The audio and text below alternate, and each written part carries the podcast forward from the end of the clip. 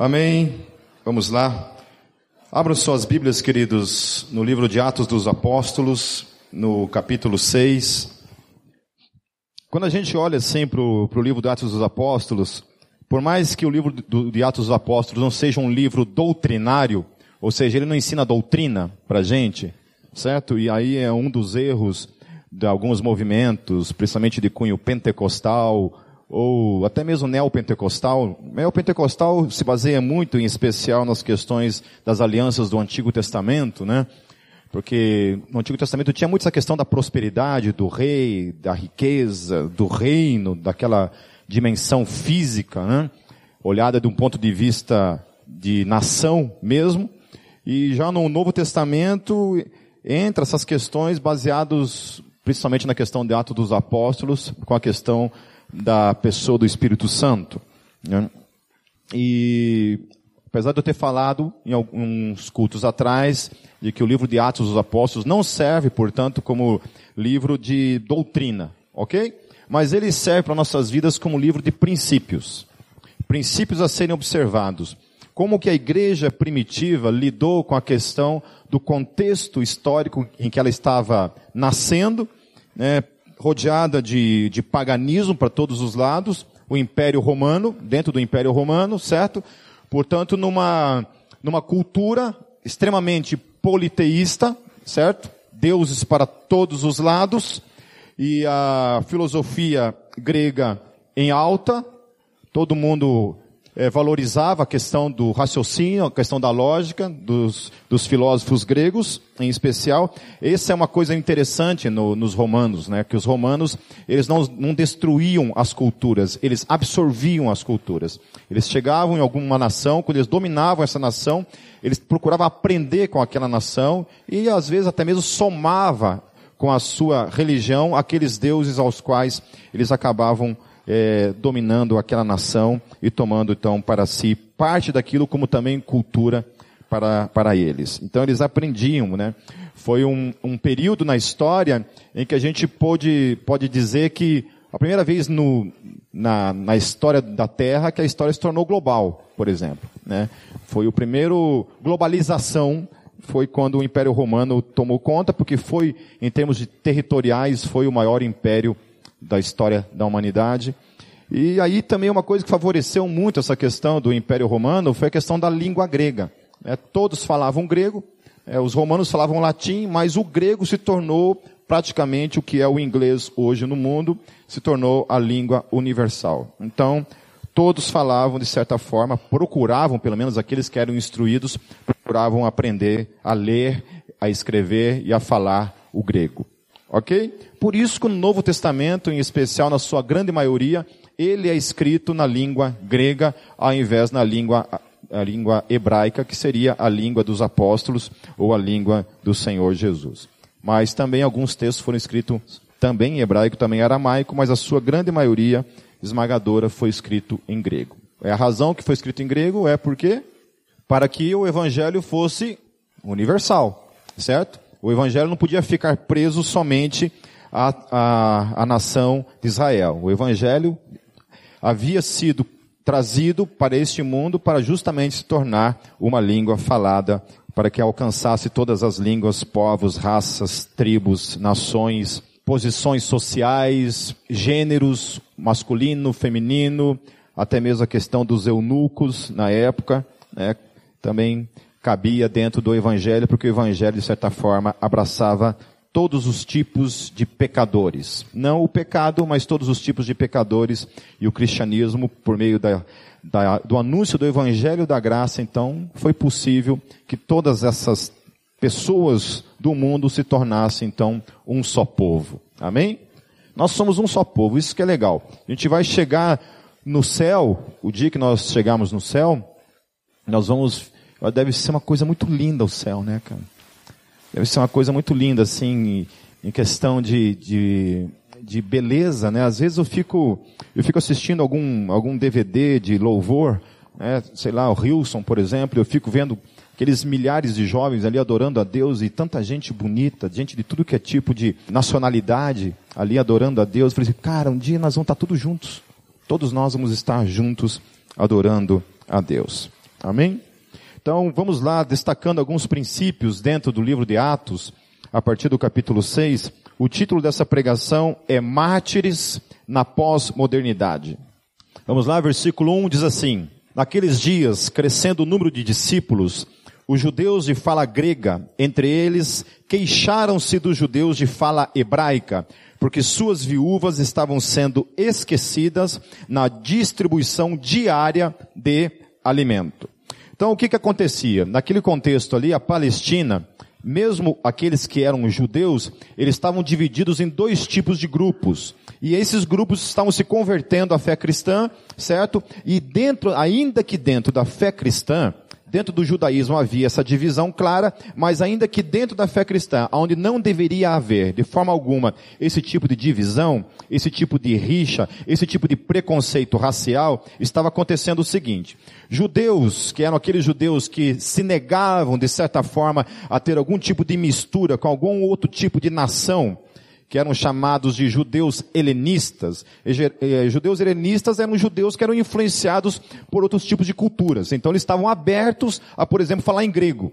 Por exemplo, falar em latim estudar filosofia, estudar outros tipos de, de filosofias, estar aberto a esse tipo de, de experiência com relação a outros tipos de, de culturas. Não necessariamente no, no sentido de comprometer a sua religião, certo? Mas no sentido de realmente estar aberto a aprender de alguma forma alguma coisa fora da sua cultura local. Já havia um outro grupo que eram judeus radicais que se negavam de jeito nenhum, de forma alguma, eles, eles se rebaixavam ao ponto de falar, por exemplo, a língua latina ou o grego. Ok? Então havia essa divisão, e essa mesma divisão estava acontecendo então dentro da igreja certo? Na hora de distribuir o alimento para as viúvas, as viúvas que eram viúvas judias, mas que falavam em grego ou falavam em latim, ou tinham algum tipo de influência helenista que vinha dessas outras nações, eram discriminadas. Então não recebiam a justa distribuição como as demais judias, que portanto pertencia a essa classe mais radical do judaísmo. Entenderam? Então, algumas versões aí vão falar é, que os, os, gregos não recebiam e algumas vão falar que os hebreus não recebiam, né? Mas na, na tradução aí mais fiel vai estar realmente isso: judeus de língua grega e judeus de língua hebraica. Amém? Só para vocês se contextualizarem, para quem que lê isso daí, de repente não entendeu, né, para você entender melhor o que estava acontecendo. E isso estava acontecendo, infelizmente, dentro da igreja. Isso, de certa forma, também serve para a gente tomar alguns cuidados quando se idealiza a igreja primitiva como algum aspecto de perfeição. Certo? A igreja nunca foi composta de pessoas perfeitas. Então você imagina se no tempo de Jesus, ali, Jesus tinha recém subido, né? Haviam ali, e nesse contexto principalmente, né, talvez não, não fizesse ainda, fizesse poucos meses que Jesus havia subido para o céu, e já estava vendo esse tipo de coisa, né, esse tipo de preconceito, ainda dentro da fé cristã, que estava ali fresquinha, né, a ressurreição, a recém-acontecido, Jesus se revelado e aquela coisa acontecendo. Quem dirá nós que estamos agora, né, mais de dois mil anos de distância histórica desse evento. É, então, é, para tirar um pouco essa ilusão de que eram pessoas perfeitas. Está longe disso e nós vamos ver, inclusive, nos demais textos de Atos. Então, continuando. Por isso, os doze reuniram todos os discípulos e disseram, não é certo negligenciarmos o ministério da palavra de Deus, a fim de servir às mesas. Irmãos, escolham entre vocês sete homens de bom testemunho, cheios do espírito de sabedoria, Passaremos a eles essa tarefa e nos dedicaremos à oração e ao ministério da palavra. Tal proposta agradou a todos. Então escolheram Estevão, homem cheio de fé e do Espírito Santo, além de Filipe, Prócoro, Nicanor, Timon, Parmenas e Nicolau, um convertido ao judaísmo, proveniente de Antioquia. Todos esses nomes eram nomes gregos. Ok? Todos esses nomes eram nomes gregos. Nenhum nome, nenhum desses homens tinha nome judaico. Todos eles tinham nomes gregos. Aí vocês vão contextualizando vocês, precisam entender o que, vai acontecer em seguida. Versículo 6. Apresentaram esses homens aos apóstolos, os quais oraram e lhes impuseram as mãos. Assim, a palavra de Deus se espalhava, crescia rapidamente o número de discípulos em Jerusalém. Também um grande número de sacerdotes obedecia à fé. Olha que interessante. Então não era somente o povo, mas haviam é, provavelmente saduceus, fariseus que estavam se convertendo também à fé cristã. Estevão, homem cheio de graça, da graça e do poder de Deus, realizavam grandes maravilhas e sinais entre o povo. Contudo, levantou-se oposição dos membros da chamada Sinagoga dos Libertos, dos judeus de Cirene e de Alexandria, bem como das províncias da Cilícia e da Ásia. Esses homens começaram a discutir com Estevão mas não podiam resistir à sabedoria e ao espírito com que ele falava. Então subornaram alguns homens para dizerem, ouvimos Estevão falar blas, palavras blasfemas contra Moisés e contra Deus. Então você vê, esses caras aparentemente eram, né, como diz o texto, eram sacerdotes, alguns sacerdotes, homens sábios que vinham queriam discutir com ele. Portanto, esses homens confessavam o judaísmo, confessavam a sua fé judaica. Mas esses homens faziam essa diferenciação, então, entre a sua religião e a sua vida diária. A lei era uma coisa à parte, na sua religião era uma coisa à parte, na sua particularidade, certo? Uma coisa externa que não se transformava em algo real aqui dentro. Porque no dia a dia, na hora que lidar com a vida aqui, presente, agora, no dia a dia a dia, né? Esquecia o que era lei esquecia o que era o seu caráter, esquecia do caráter de Deus, esquecia da santidade de Deus, ao ponto deles levantarem mentiras para acusarem um homem que eles tinham uma desavença, que nesse caso era Estevão. Com isso, agitaram o povo, os líderes religiosos e os mestres da lei, e prendendo Estevão, levaram ao sinédrio. Ok? Então, esse sinédrio, esse concílio que reuniram para julgar Estevão, era um problema. Porque Estevão era um homem de nome grego, certo? E que falava grego e que era influenciado pela cultura helenista, certo? O problema é que esse sinédrio, esse era composto de judeus radicais. Judeus que tinham problema com o Império Romano, judeus que tinham problema com qualquer tipo de influência que vinha de fora para dentro da sua cultura. Ok? E ele, como um grego, falando em grego, ele ia ser julgado por essa gente radical. Ok? Certo? É a mesma coisa que você colocar, por exemplo, o Bolsonaro para ser julgado pela, pela CUT, né? Ou pela liderança do PT, entendeu? Então, mais ou menos, vocês entenderem. Ou o contrário também, né? É a mesma coisa colocar o Lula no meio lá do, da família Bolsonaro. Não, não sobra nem cabelo do coitado, né? Agora, observem qual era o argumento necessário que eles precisavam acusar Estevão diante do Sinédrio para que isso tivesse um certo peso. Ok? Porque os apóstolos antes estavam fazendo milagre, não estavam? Estavam pregando o evangelho? Estavam. Até ali tudo bem. Apanharam lá porque estavam pregando o nome de Jesus, voltaram lá a pregar, apanharam de novo, voltaram a pregar e assim foi a vida. Mas estava tudo certo. Ok?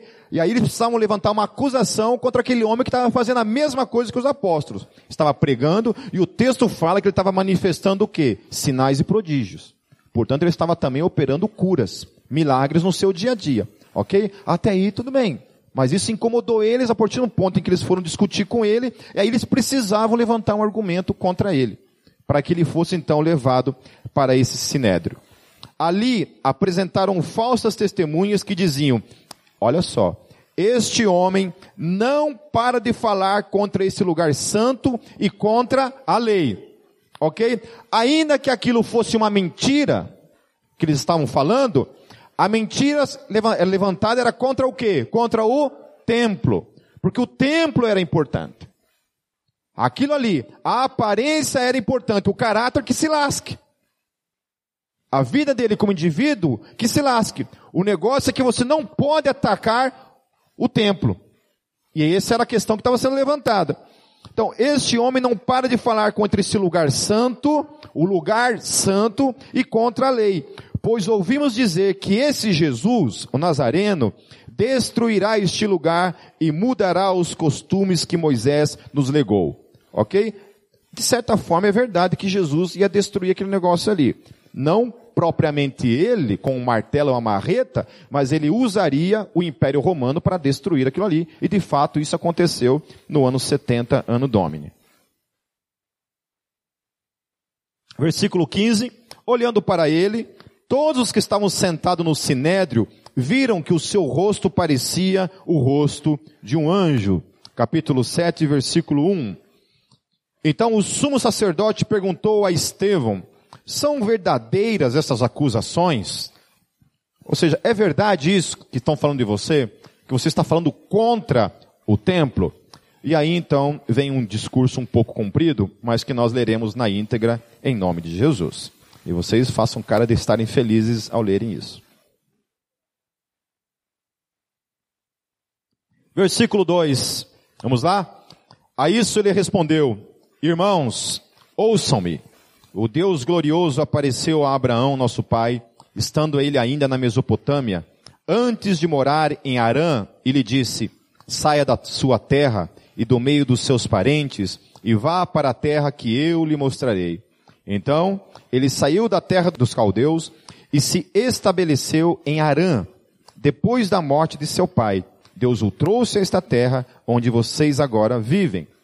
Deus não lhe deu nenhuma herança aqui, nem mesmo espaço de um pé, mas lhe prometeu que ele e depois dele seus descendentes possuiriam a terra, embora naquele tempo Abraão não tivesse filhos. Deus lhe falou desta forma: seus descendentes serão peregrinos numa terra estrangeira e serão escravizados e maltratados por quatrocentos anos. Mas eu castigarei a nação a quem servirão como escravos e depois sairão dali e me adorarão neste lugar. E deu a Abraão a aliança da circuncisão. Por isso, Abraão gerou Isaque e o circuncidou oito dias depois do seu nascimento. Mais tarde, Isaque gerou Jacó e este os doze patriarcas. Os patriarcas, tendo inveja de José, venderam-no como escravo para o Egito, mas Deus estava com ele e o libertou de todas as suas tribulações, dando a José favor e sabedoria diante do faraó, rei do Egito. Este o tornou governador do Egito e de todo o seu palácio. Depois houve fome em todo o Egito e em Canaã, trazendo consigo grande sofrimento, e os nossos antepassados não encontravam alimento. Ouvindo que havia trigo no Egito, Jacó enviou nossos antepassados em sua primeira viagem. Na, segunda viagem deles, José fez-se reconhecer por seus, por seus irmãos e o faraó pôde conhecer a família de José. Depois disso, José mandou buscar seu pai Jacó e toda a sua família, que eram 75 pessoas. Então Jacó desceu ao Egito, onde faleceram ele e os nossos antepassados. Seus corpos foram levados de volta a Siquém, e colocados no túmulo que Abraão havia comprado ali dos filhos de Amor por certa quantia. Ao se aproximar o tempo em que Deus cumpriria sua promessa a Abraão, aumentou muito o número do nosso povo no Egito. Então, outro rei, que nada sabia a respeito de José, passou a governar o Egito. Ele agiu traiçoeiramente para com o nosso povo e oprimiu os nossos antepassados obrigando-os a abandonar os seus recém-nascidos, para que não sobrevivessem. Naquele tempo nasceu Moisés, que era um menino extraordinário. Por três meses ele foi criado na casa de seu pai. Quando foi abandonado, a filha do faraó o tomou e o criou como seu próprio filho. Moisés foi educado em toda a sabedoria dos egípcios e veio a ser poderoso em palavras e obras. Ao completar 40 anos, Moisés decidiu visitar seus irmãos israelitas. Ao ver um deles sendo maltratado por um egípcio, saiu em defesa do oprimido e o vigou, matando o egípcio. Ele pensava que seus irmãos compreenderiam que Deus o estava usando para salvá-los, mas eles não o compreenderam. No dia seguinte, Moisés dirigiu-se a dois israelitas que estavam brigando, tentou reconciliá-los, dizendo, homens, vocês são irmãos, por que ferem um ao outro? Mas o homem que maltratava o outro empurrou Moisés e disse, quem o nomeou líder e juiz sobre nós? Quer matar-me como matou o egípcio ontem?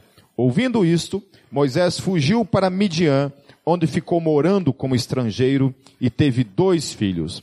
Passando quarenta anos, apareceu a Moisés um anjo nas labaredas de uma sassa em chamas no deserto, perto do monte Sinai.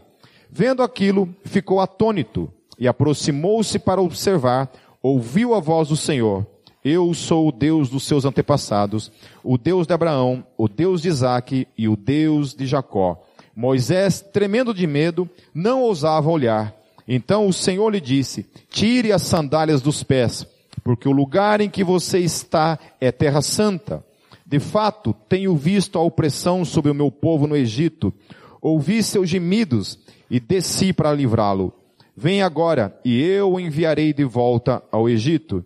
Este é o mesmo Moisés que tinha rejeitado com estas palavras, quem o nomeou líder e juiz, este foi enviado pelo próprio Deus para ser líder e libertador deles, por meio do anjo que lhe tinha aparecido na sarça.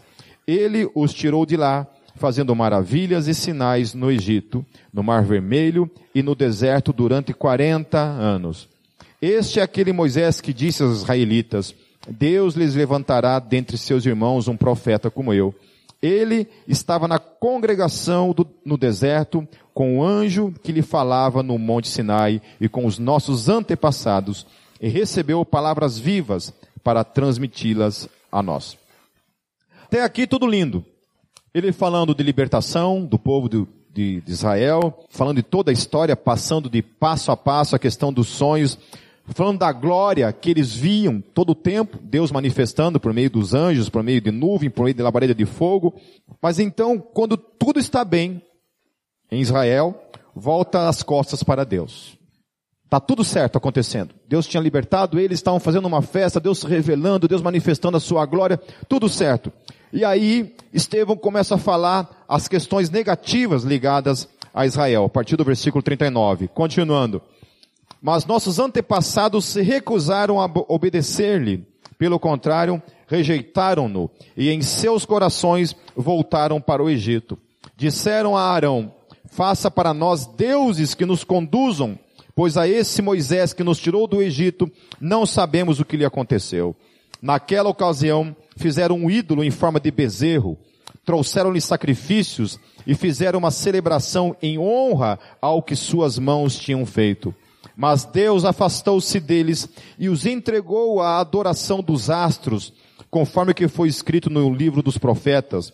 Foi a mim que vocês apresentaram sacrifícios e oferta durante os 40 anos no deserto, ó nação de Israel.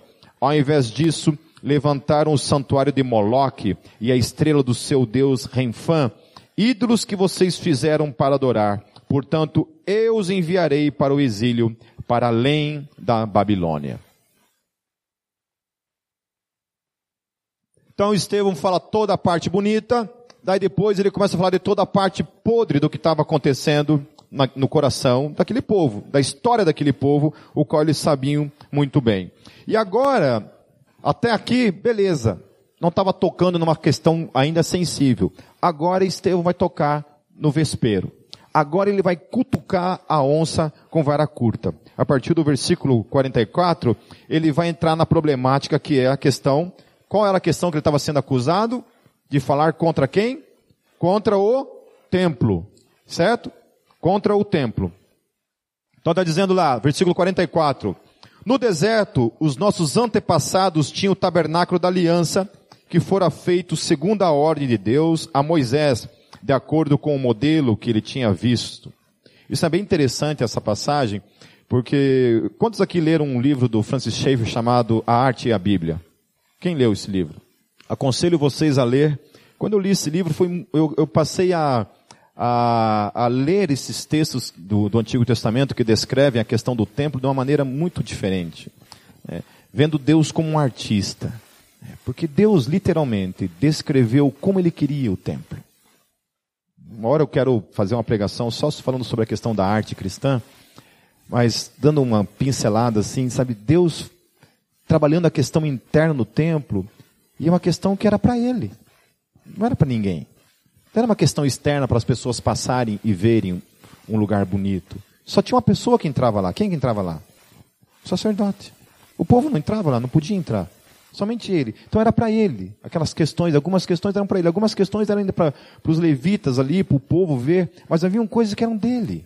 Que Francisco trata aí, que a, a, igreja, em especial a igreja protestante, né? Ele traz alguns dados ali em relação à igreja protestante, que naquele momento de quebrar com a igreja católica e aquela questão da veneração aos santos, muito da arte da arte sacra, da arte cristã, foi destruída por alguns exageros que houveram. Não que toda a arte foi destruída, mas algumas que visavam, principalmente assim, que tinham um cunho que denotava algum tipo de veneração, algum tipo de adoração, né, porque era a, Igreja Católica estava vivendo o auge disso, é, isso realmente foi destruído, foi queimado, né, pelas igrejas que, que romperam com a Igreja Católica, se tornaram igrejas protestantes. E, mas ele fala assim dessa questão de, de como a gente perdeu isso. Né? Porque fazer uma arte hoje, uma, uma escultura, por exemplo, não, você não pode fazer, porque a Bíblia fala que você não pode fazer imagens. Né?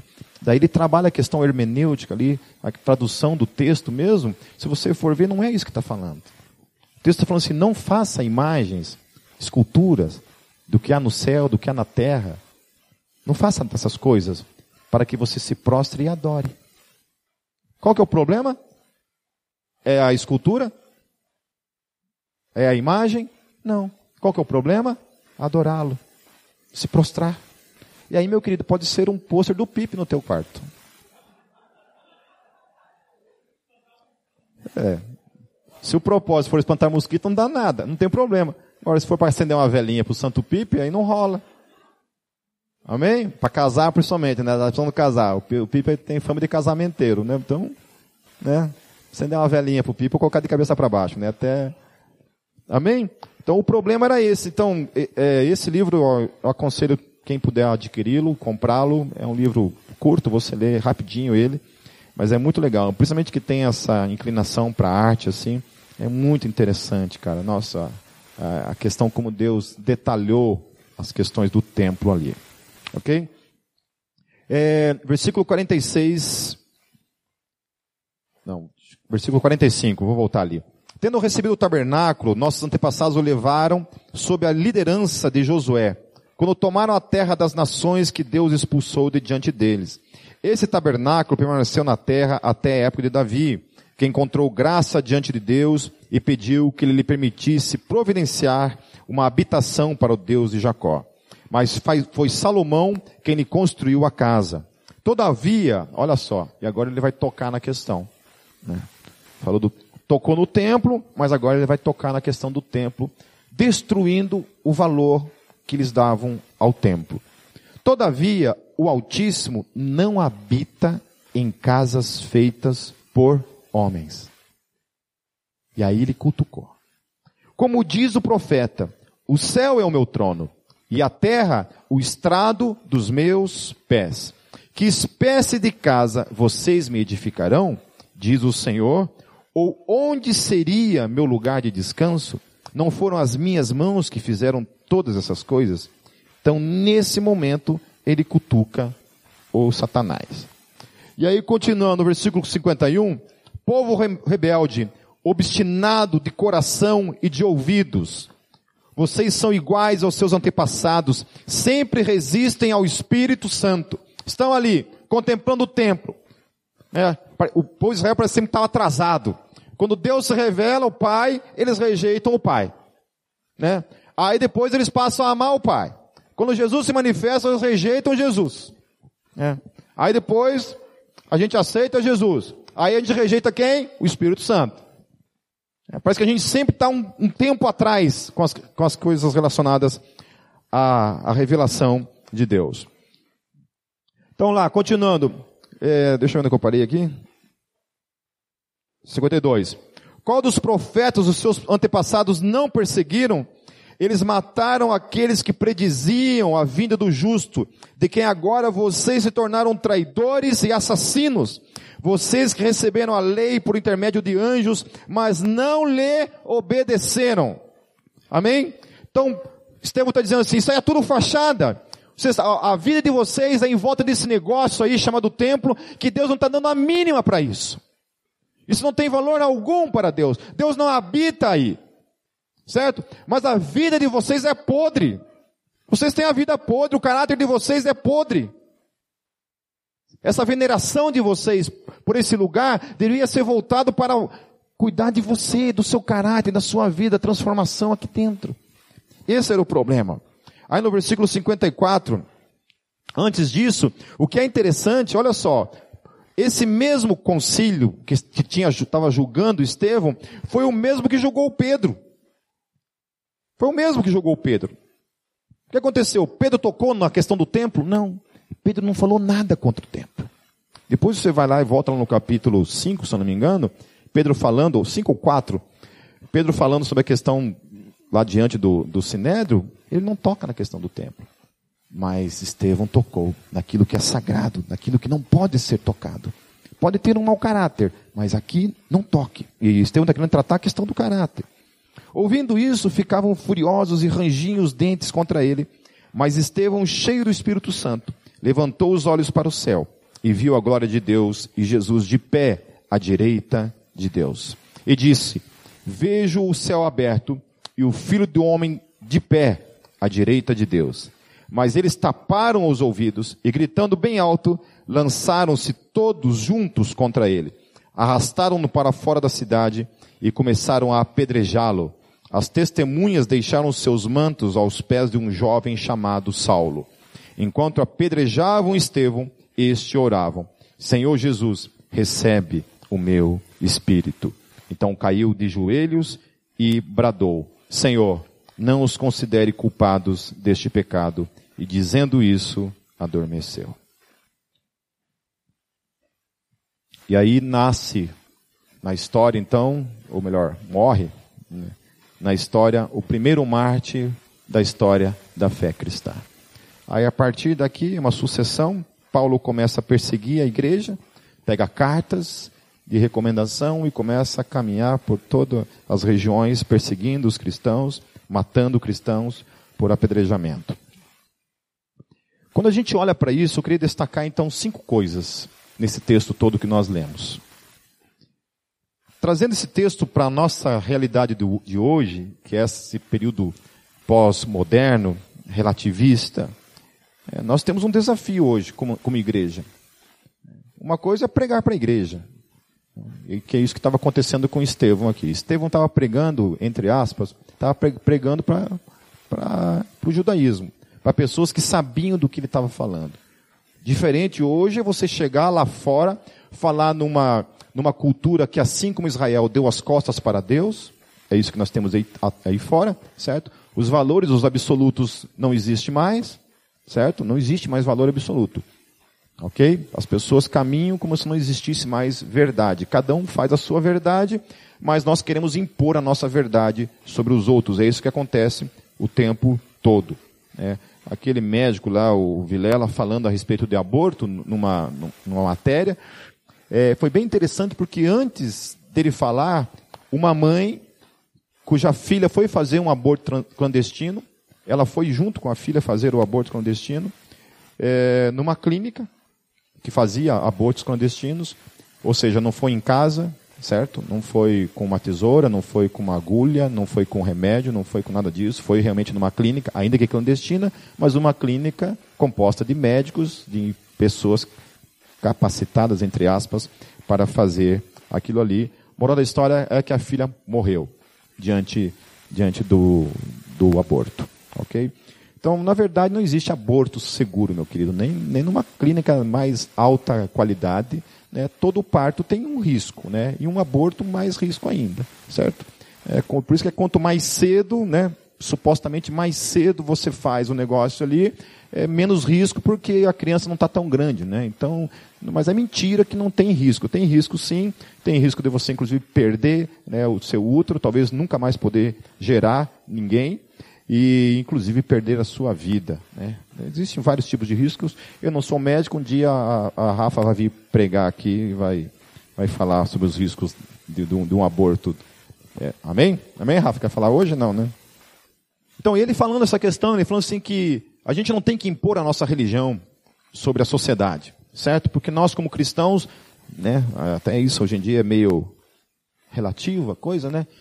Antes nós vínhamos de uma, de uma cultura que acreditava em absolutos, portanto nós acreditávamos que a vida era absolutamente valor, valorosa, certo?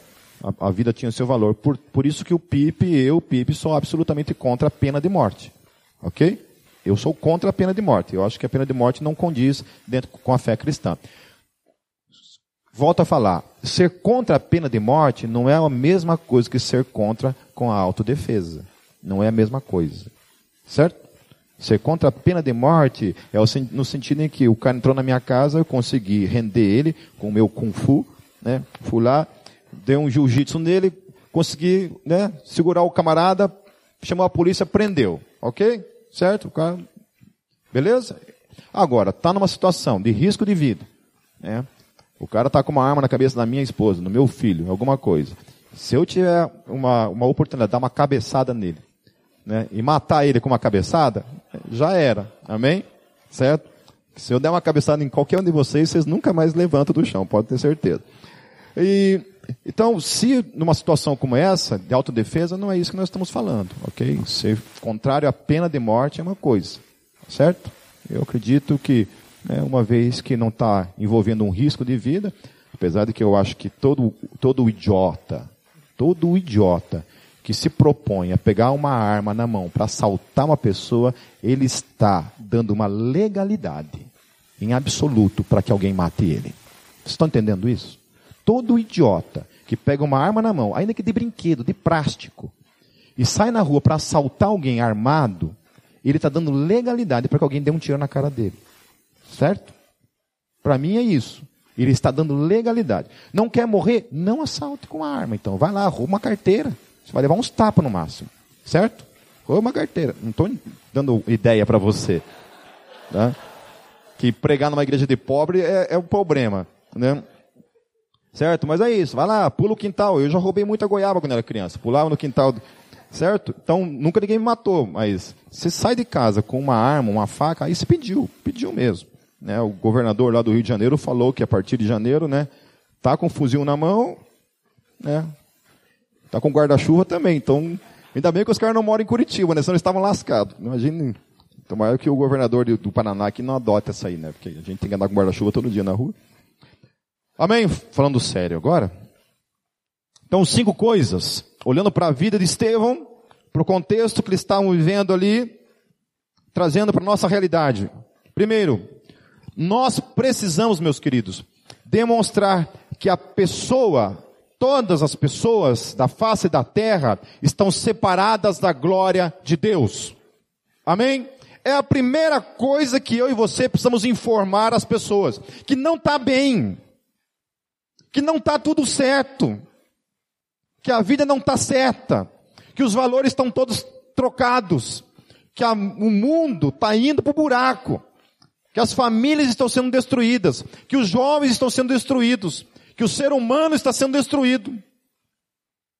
A gente fala muito sobre essa questão de identidade de gênero. Eu assisti um testemunho de um, de um, de um transexual chorando em prantos, desesperado, porque ele havia se convertido agora e não tinha mais o que fazer, porque ele havia né, feito uma cirurgia de mudança de sexo. E agora ele chorava desesperado, porque ninguém, ninguém, nenhum amigo, ninguém nunca chegou para ele e disse: não faça, não faça. Todo mundo dizia: esse papo do Satanás vai ser bom para você? Você vai ficar feliz? Você vai ser feliz na tua vida? Ah, então faça. Não é esse o argumento que eu mais ouvi na minha vida com pessoas que querem se divorciar? Eu tenho que ser feliz, Pipe. Você acha que Deus quer me lascar? Você acha que Deus quer que eu viva uma vida infeliz? Eu quero ser feliz, Pipe. Falei, olha, querido, está equivocadíssimo. Se você pensa que o chamado cristão é para que você seja feliz, escolheu a religião errada, querido. Equivocadíssimo. Alguém te enganou nesse processo. Quem te enganou nesse processo?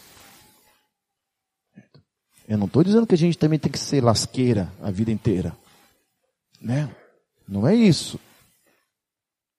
Mas algumas coisas aí estão equivocadas. Então tem que dizer. E é isso que Estevão se propõe a fazer. Ele falou assim, olha, não está tudo certo. Vocês acham que está tudo certo porque vocês adoram né, esse templo, essa coisa, não está tudo certo. Isso aí, não, Deus nem está aí. Está tudo errado, a vida de vocês está tudo errado. Vocês estão fazendo burrada. O fato dele estar ali já é uma burrada, porque ele está ali por causa de uma mentira que foi levantada em relação a ele.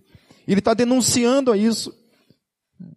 E às vezes fala assim, ah, mas como é que eu vou lá fora falar de Jesus usando a Bíblia se as pessoas não acreditam na Bíblia? Querido, existe uma coisa que é um argumento mais utilizado, sabe, em, em evangelismo por pessoas que são apologetas e estão acostumados a lidar com um tipo de apologética, apologética pressuposicionalista. Use, tem um argumento que você pode usar. É o um argumento moral. Sabe por quê? Todo mundo tem uma moralidade na sua vida. Ninguém vive nesse mundo de forma literalmente amoral. Se você fizer alguma coisa que ele acha injusto, ainda que para ele não exista uma verdade absoluta, ele vai ficar indignadinho. Você vai ver lá, tem dez relativistas na fila do banco lá. Dez. Você chega para ele, você acredita em verdade absoluta? No primeiro, você chega no primeiro, assim. Você é crente, chega com a Bíblia assim, assim, primeiro da fila. Você acredita em verdade absoluta? Ele fala, não. Sai daqui, filho do satanás, né? Daí você fala assim, você não acredita, no, então certo e errado não existe. Não, então dá licença. Você fica no primeiro lugar, você pega assim. Certo? Chega assim. Né? Você vê assim que você vê que ele vai, ele vai estacionar o carro, assim, você chega antes dele e entra na fila. Assim, ele vai ficar indignado com você. Porque ele estava ali esperando para estacionar e você chegou e estacionou. Ele vai falar, não, mas aquilo ali que você fez é absolutamente errado ou não? É ou não é? Para mim é, para ele não. Estou brincando isso, não fazer isso, não apanhar na rua se o senhor fazer isso. Mas eu estou dizendo que o argumento da moralidade é um argumento maravilhoso. Como eu acho lindo assim quando eu posto qualquer coisa e um, vem um ateu. Sim, que não acredita em moralidade, não acredita em absoluto, não acredita em Deus, a gente é fruto do acaso, tudo assim, aquela fé que dá até inveja do cara. O cara acredita em umas coisas assim, eu falei, meu Deus, que fé, como eu queria acreditar em Deus da forma como esse cara acredita na natureza.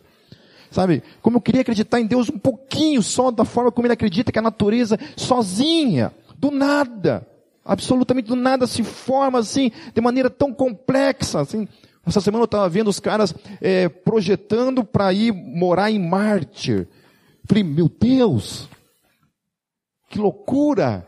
Os caras vão ficar meses, assim, estão fazendo todos os, os testes lá, já tem uma fila de gente querendo morar em Marte. Não suporta mais viver na Terra. Os caras querem morar em Marte.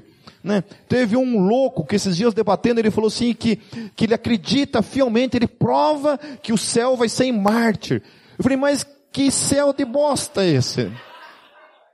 Eu falei o quê? Mártir? É por causa, da, por causa da pregação aqui, eu acho. Mártir. É, um parpira. Lá em Marte. Pronto. Bem curitibano. É, o cara acredita que o céu vai ser em Marte. Eu falei, meu Deus, mas que céu porcaria é esse, cara? Não tem nada lá. Então eu prefiro ficar na terra. Aí ele falou que o, o inferno vai ser na terra. Eu falei, então eu quero ficar aqui. Aqui tem, tem rio pra gente nadar, né? Tem, sei lá, Marte, mártir. Tem nada lá no mártir, né? Amém? Então assim, quando você fala o mundo, é preciso falar. Porque Deus, ainda que essas pessoas não acreditem na Bíblia, Deus vai julgar esses camaradas pela própria moralidade deles. Sabe por quê? Porque nenhum deles vive a moralidade deles. Ele acha 100%, é, ele, por mais que ele não acredita que Deus não existe, imoralidade, se a mulher dele pula cerca, ele fica louco da cara. Ele fica louco da cara. Ele nega a Deus para viver a sua vida amoral, no pecado, no erro, todo o tempo. Mas ai de quem faça qualquer coisa contra ele ele fica indignado. Então Deus vai julgar ele pela sua própria justiça, por ele não viver a sua própria justiça. É por isso que não há ser humano na face da terra, meu querido, que ainda que não tenha tido contato com a lei de Moisés, com os evangelhos, será julgado pelo seu caráter diante de Deus. E Deus não tem nenhum problema com isso, em, em julgar consciente de que todos os seres humanos pecam, erram e falham. Então nós precisamos ter essa, essa mesma desenvoltura que Estevão teve de ser ousado e falar para as pessoas, gente, a tua vida está errada. Não está boa, não. Sabe qual é o problema desse evangelho é, liberal que nós temos visto aí, principalmente nessa época das eleições aí, surgiu um, um evangelho liberal, não sei da onde. O problema desse evangelho liberal é que ele pega assim o pecador, né, esse copo é um copo pecador. Ele, assim, não, Jesus te ama, mas eu estou vivendo na prostituição. Não, não tem problema, vem para Jesus, Jesus te ama. Mas eu sou drogado, não tem problema, vem para Jesus. Eu sou homossexual, não dá nada, vem para Jesus. Mas eu sou um cara que mente, o tempo todo, não tem problema. Jesus ama todo mundo. Quem estraga essa desgraça desse fã-clube ali, ó. Entendeu? Mas a gente não, Jesus ama todo mundo. Venha, venha, venha, venha. E essa pessoa nunca se arrepende dos seus pecados, nunca muda a sua vida, continua na mesma. E aí o, o, cristão, o crentezinho cheio do amor de Jesus na vida dele, chega assim com o cara na porta do inferno, abre a porta do inferno e coloca o cara lá dentro e fala: Tchau, Jesus te ama. Entenderam? Porque nunca falou que a vida dele está uma porcaria. Sabe o que é a questão, gente? Você não precisa falar. As pessoas sabem que está uma porcaria. A tua estava boa antes de Jesus? Alguém precisou dizer para você que estava uma merda? Hum? A minha estava. Quando o cara falou assim, olha, você precisa se arrepender, eu já sabia do que tudo e tudo que eu tinha que me arrepender. Não precisava nem falar. De preferência não falasse, que eu já deixasse aqui eu e Deus resolver. Ave, Ave Maria, que se Jesus abrisse lá um telão lá e expôs, expusesse a minha vida ali. Né? Ou agora, nesse momento, se aquele telão aparecesse a minha vida agora, nesse momento, Está amarrado em nome de Jesus. Então ninguém precisa falar, todo mundo sabe que está errado. É aí que você tem que pegar. A segunda coisa, e uma coisa que Francis Schaeffer também fala muito fortemente, estava tendo agora uma conferência do Steiger lá em São Paulo, e dentro de umas conversas lá, alguém levantou essa questão do amor, de falar com amor, falar com amor. Eu fiz um comentário, um parênteses ali, dizendo justamente isso, que precisa ter amor, mas precisa ter confronto. Não é só love. É confronto e love. Amém? As duas coisas. Então precisa ter amor. Então, por exemplo, quando você vê o discurso de Estevão, Estevão falando com aquela ênfase, trazendo aquela questão tão forte, falando vocês são pecadores, vocês erraram, vocês não têm caráter, vocês estão falhando. Vocês acham que faltou amor no coração de Estevão? Hum? É falta de amor você denunciar o pecado? Quando eu olho para isso, eu olho lá para para o versículo 60, olha só que o texto fala. Estevão, depois de ter falado tudo o que ele falou, como de forma um pouco até mesmo agressiva, né, é, o discurso de ódio do, do Estevão, apesar de todo o discurso de ódio do Estevão, estou colocando isso entre aspas, então caiu de joelhos e bradou: Senhor, não os consideres culpados deste pecado. Vocês acham que esse homem não amava aquelas pessoas? Se ele estivesse pregando com ódio ali, qual que seria a oração dele? Senhor, desce fogo do céu, mata tudo essa desgraça. Queima Jesus. Né? Não seria isso? Não seria essa a oração dele? Então, é necessário ainda que se fale sobre justiça divina, é necessário que se fale com amor. Amém? Quando você faz as duas coisas, você não precisa dar de dedo na cara do cara assim, que nem um fariseu, não é isso. Mas chega e fala, querido, você precisa mudar de vida. Fale isso com amor. Tua vida está errada. Eu não sou melhor que você. Eu também estou cheio de problemas, mas a tua vida está errada. Você precisa se consertar com Deus. Se você não se consertar com Deus, Deus virá e trará juízo sobre a tua vida. Assim como um dia ia trazer sobre a minha. Hoje não trará mais, porque Jesus já tomou o juízo sobre ele. Eu entreguei a minha vida a Jesus, confiei a Ele a salvação da minha vida. Amém? Amém? Fale com amor. A terceira coisa, meus queridos, e que é talvez assim, que antecipe a tudo isso, está em terceiro, mas acho que deveria estar em primeiro lugar, é que se nós acreditamos na verdade, nós temos que praticar a verdade. Nós não podemos ser cristãos relativistas. Cristãos que creem numa verdade, mas vivem uma vida de relativismo no dia a dia. Certo? Como nós esperamos que o mundo nos leve a sério quando nós dizemos acreditar que a verdade existe, mas então vivemos de um modo relativista? Amém? Então as pessoas precisam que a gente fale a verdade, que a gente fale com amor, mas acima de tudo, elas precisam olhar para as nossas vidas e ver que nossas vidas têm uma referência. É, foi muito triste ontem aqui no show.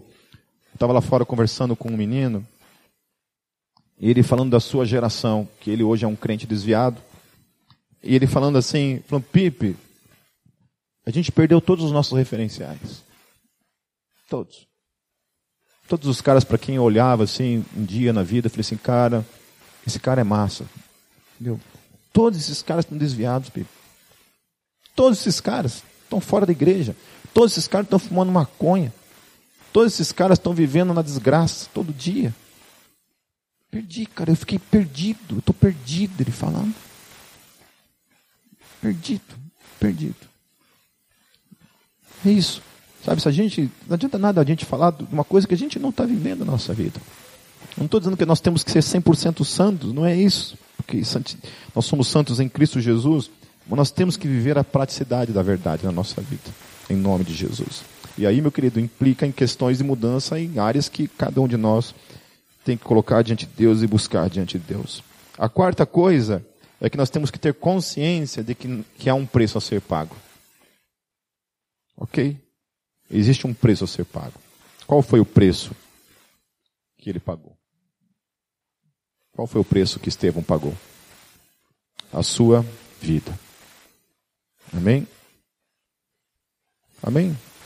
Estevão podia ter chego lá e falado um evangelho bonitinho, lindo.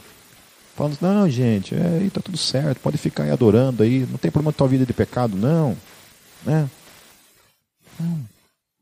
Ele sabia que ele, diante daquilo ali, ele era um judeu helenista, né, heletizado, helenitizado, segue dizer essa palavra, né, estava ali, agora ali, falando para aquele monte de cara radical ali, com sangue nos olhos, que se ele falasse qualquer coisa contra o templo, ele ia ser morto. Ele ainda assim se propõe a falar a verdade. E ele paga um preço alto por isso, que é a sua própria vida. E a quinta e última é que nós temos que continuar falando, mesmo diante do preço. Porque muita gente recua quando chega o preço. É difícil continuar sendo cristão, vir na igreja todo domingo. É difícil continuar sendo cristão, né, lidando com questões dentro de cada ministério no dia a dia, com as suas decepções dentro do ministério. É difícil permanecer casado, tendo as suas decepções dentro de um casamento. Sempre quando eu falo isso, eu tenho que tomar muito cuidado, porque é, às vezes as pessoas podem entender que meu casamento é uma desgraça. Não é isso, tá bom?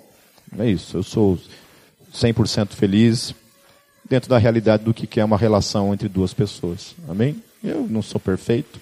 Minha esposa é uma heroína. Essa tem uma coroa maior que a minha cabeça. Entendeu? Essa mulher, olha, essa aí vai para o céu. Com certeza. Eu duvido muito, mas ela eu tenho certeza. Né? É,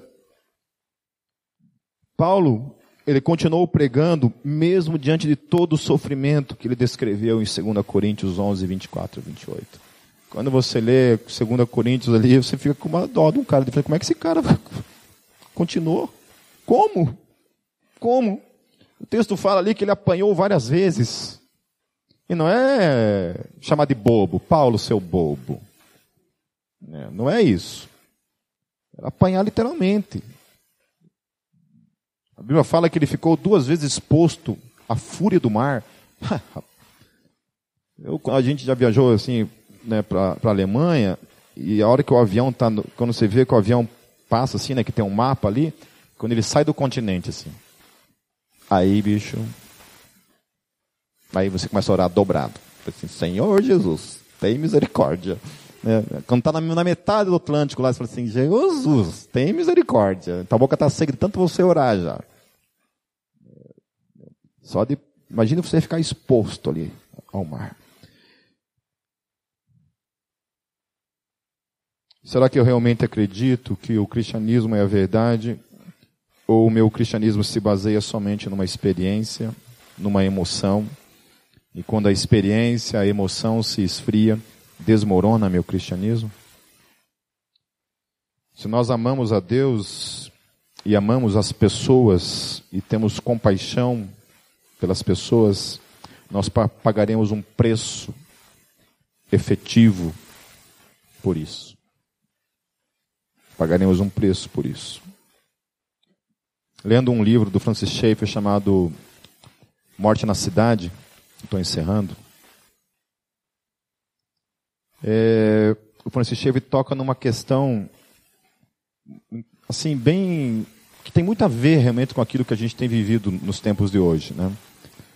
É, mais do que nunca, doenças como depressão, ansiedade e outras mais aí têm tomado conta né, de, de muitas, muita gente. Certo? É quase que geral. A ansiedade tem sido dita que vai ser a doença do século, né? assim como a depressão tem tomado conta, de certa forma. E diante das, das, dificuldades, das frustrações do dia a dia, a gente tem uma tendência muito forte assim a querer desistir das coisas, a nos desanimarmos, a queremos chutar o balde. Isso em todas as áreas. Pode ser no trabalho, pode ser em relação ao reino, as coisas, as coisas concernentes a um ministério.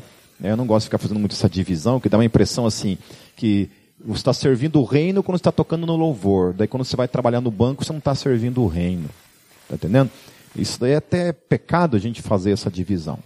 Amém? O reino de Deus, meu querido, é onde você está trabalhando, você está plantando. Lutero falava isso, que quando o, o, sapateiro, o cara que faz sapato, ele tem que fazer sapato para a glória de Deus.